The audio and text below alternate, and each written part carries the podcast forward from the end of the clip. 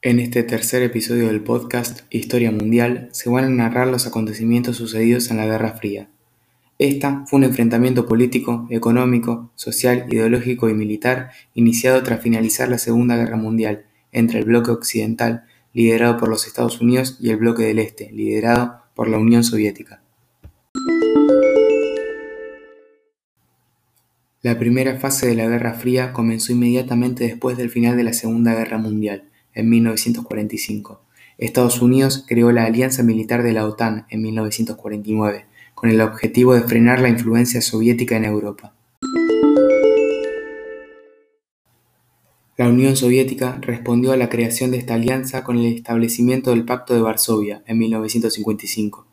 Las principales crisis de esta fase incluyeron el bloqueo de Berlín de 1948 a 1949, la segunda fase de la Guerra Civil China de 1946 a 1949, la Guerra de Corea de 1950 a 1953, la crisis de Suez de 1956, la crisis de Berlín de 1961 y la crisis de los misiles cubanos de 1962. La Unión Soviética y los Estados Unidos comenzaron a competir por la influencia en América Latina, Oriente Próximo y los estados recién descolonizados de África y Asia, donde el comunismo tenía una gran fuerza y donde se vivieron enfrentamientos tales como la emergencia malaya o la guerra de Indochina. Después de la crisis de los misiles cubanos, comenzó una nueva fase que vio cómo la ruptura sino-soviética entre la República Popular China y la URSS complicaba las relaciones dentro de la esfera comunista, mientras que Francia, aliado de los Estados Unidos, comenzó a exigir una mayor autonomía de acción, llegando incluso a abandonar la estructura militar de la OTAN. La Unión Soviética invadió Checoslovaquia para reprimir la Primavera de Praga de 1968, mientras que Estados Unidos experimentó una agitación interna del movimiento de derechos civiles y la oposición a la guerra de Vietnam. En las décadas del 60 y el 70, un movimiento internacional por la paz se arraigó entre los ciudadanos de todo el mundo. Se produjeron movimientos contra las pruebas de armas nucleares y por el desarme nuclear, con grandes protestas contra la guerra. En la década de 1970 ambas partes comenzaron a hacer concesiones para la paz y la seguridad, marcando el comienzo de un periodo de distensión que vio las conversaciones estratégicas de limitación de armas y las relaciones de apertura de los Estados Unidos con la República Popular China como un contrapeso estratégico para la Unión Soviética.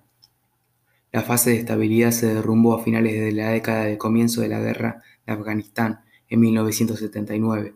La década de 1980 fue otro periodo de tensión elevada. Estados Unidos aumentó las presiones diplomáticas, militares y económicas sobre la Unión Soviética, en un momento en que ya sufría un estancamiento económico. A mediados de la década de 1980, el nuevo líder soviético Mikhail Gorbachev introdujo las reformas conocidas como Glasnost en el 85 y Perestroika en el 87, y puso fin a la participación soviética en Afganistán.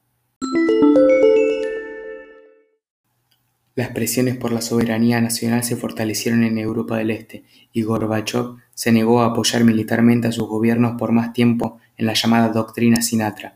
El resultado en 1989 fue una ola de revoluciones que, con la excepción de Rumania, derrocó pacíficamente a todos los gobiernos comunistas de Europa Central y Oriental.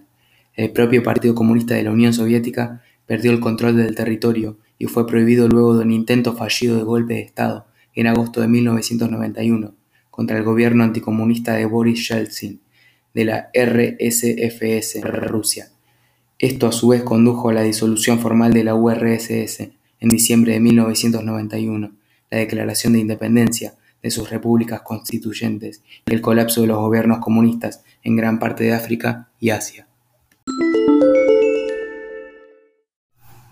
En Estados Unidos se extendió la idea de que el equilibrio de poder en Europa no se alcanzaría solo por la defensa militar del territorio, sino que también se necesitaba atajar los problemas políticos y económicos para evitar la caída de la Europa occidental en manos comunistas. Sobre todo, la base de estas ideas, la doctrina Truman, sería complementada en junio de 1947 con la creación del Plan Marshall, un plan de ayudas económicas destinado a la reconstrucción de los sistemas político-económicos de los países europeos y mediante el afianzamiento de las estructuras económicas capitalistas y el desarrollo de las democracias parlamentarias.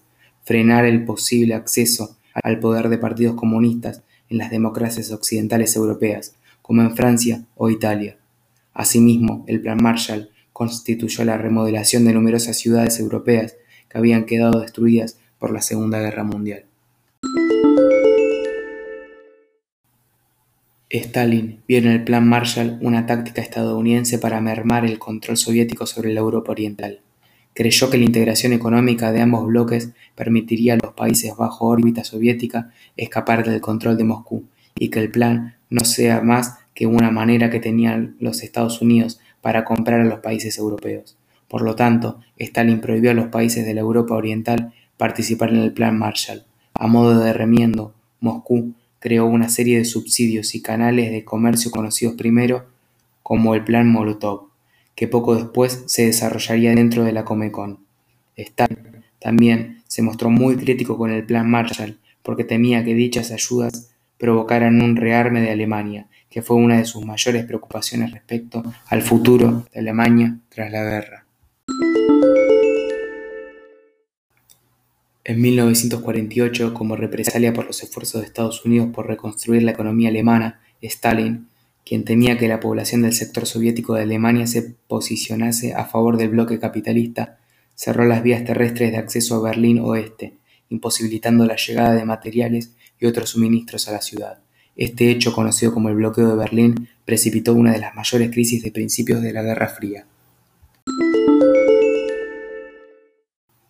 El puente aéreo organizado por Estados Unidos y el Reino Unido, destinado a proveer de suministros al bloqueado sector occidental de la ciudad, superó todas las previsiones, desbaratando la suposición soviética de que el sector occidental se rendiría ante el oriental por falta de suministros.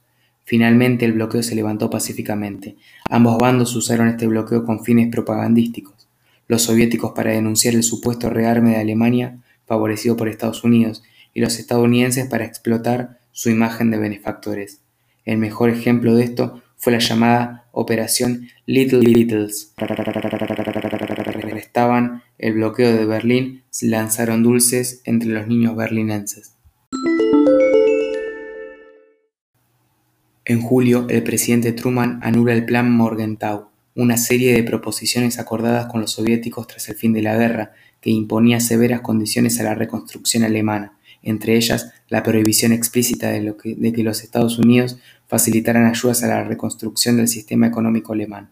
Este plan fue sustituido por una nueva directiva, llamada JSC, mucho más benévola con la reconstrucción alemana y que la enfatizaba la necesidad de crear una Alemania económicamente fuerte y estable para conseguir la prosperidad en toda Europa. En abril de 1949 se constituye la OTAN, con lo que los Estados Unidos tomaron formalmente la responsabilidad de defender la Europa occidental, junto a los países europeos que se adhirieron a la OTAN. En agosto de ese año, la Unión Soviética detona su primera bomba atómica. En mayo de 1949 se establece la República Federal de Alemania como producto de la fusión de las zonas de ocupación aliada. Como réplica, en octubre de ese año, los soviéticos proclaman su zona de ocupación como la República Democrática Alemana. Desde el inicio de la existencia de la RFA, Estados Unidos ayuda a su desarrollo militar. Para evitar que la RFA acabe por convertirse en miembro de la OTAN, el primer ministro soviético, Lavrent Iberia, propone fusionar ambos países en una sola Alemania que se mantendría neutral.